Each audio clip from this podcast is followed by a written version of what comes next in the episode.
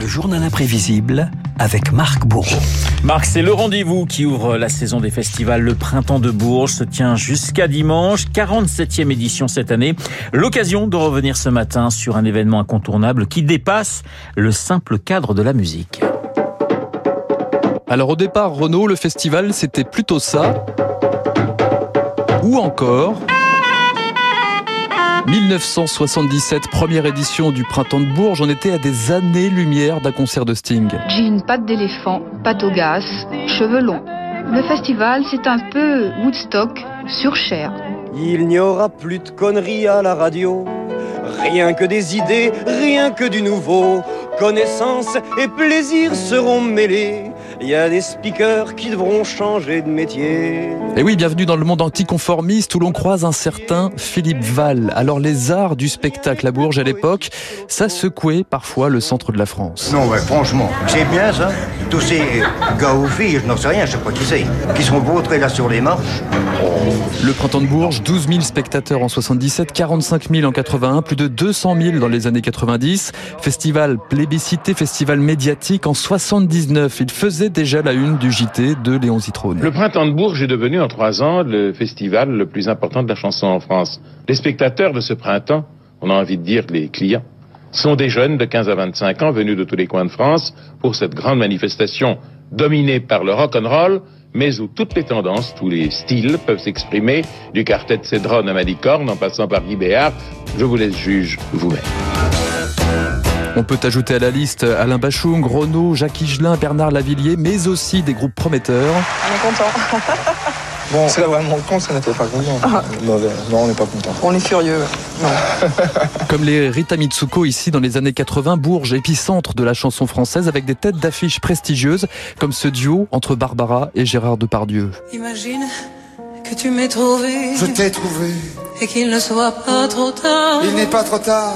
Pour le temps qu'il me reste à vivre, Mais le chanteur de référence, Renaud, c'est celui-ci. Chanson de printemps, chansonnette d'amour, chanson de 20 ans, chanson de toujours, garde à toi. Charles Trenet, évidemment, l'un des parrains de l'événement, présent dès la première édition en 77. Charles Trenet, qu'est-ce que vous venez chercher ici? De la chaleur humaine, de l'amitié. Je viens plutôt donner que chercher.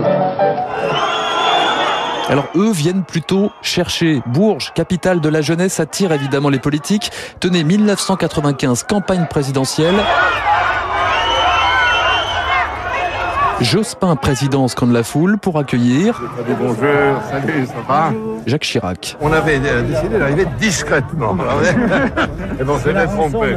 Chirac chahuté, Chirac tente de fendre la foule, Chirac superstar malgré lui, son soutien le ministre de la Culture Jacques Toubon le voyait presque au top 50. Je sais pas si vous êtes allé à Bercy ou à Wembley dans certains concerts euh, des Stones à la grande époque, plus récemment euh, Peter Gabriel. Bah, c'est ça. De là à dire que c'est une euh, pop star, euh, je ne sais pas, mais si on veut dire que c'est une vedette populaire, oui, je suis d'accord. Mais c'est bien sur scène que l'on remporte les voix du public. Le festival voit défiler les vedettes internationales, Joe Cooker, Cesaria Evora, Lou Reed, Stevie Wonder, Miles Davis ou encore Jerry Lee Lewis. Jerry Lewis en 1987. 87, un moment phare. Cette année-là, Serge Gainsbourg promenait une caméra dans les coulisses pour un documentaire et croisait la route de Ray Charles. Gainsbourg, Ray Charles, un échange mythique entre deux monuments.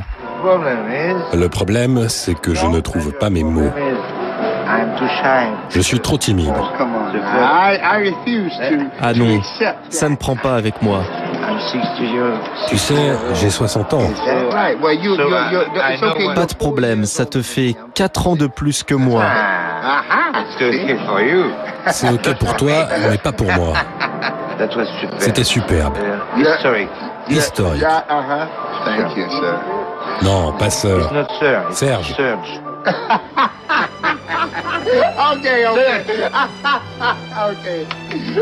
right. Le printemps de Bourges, de la scène, des coulisses et beaucoup de magie, l'histoire d'un festival bien loin désormais d'une simple scène alternative. Georgia, Georgia, the whole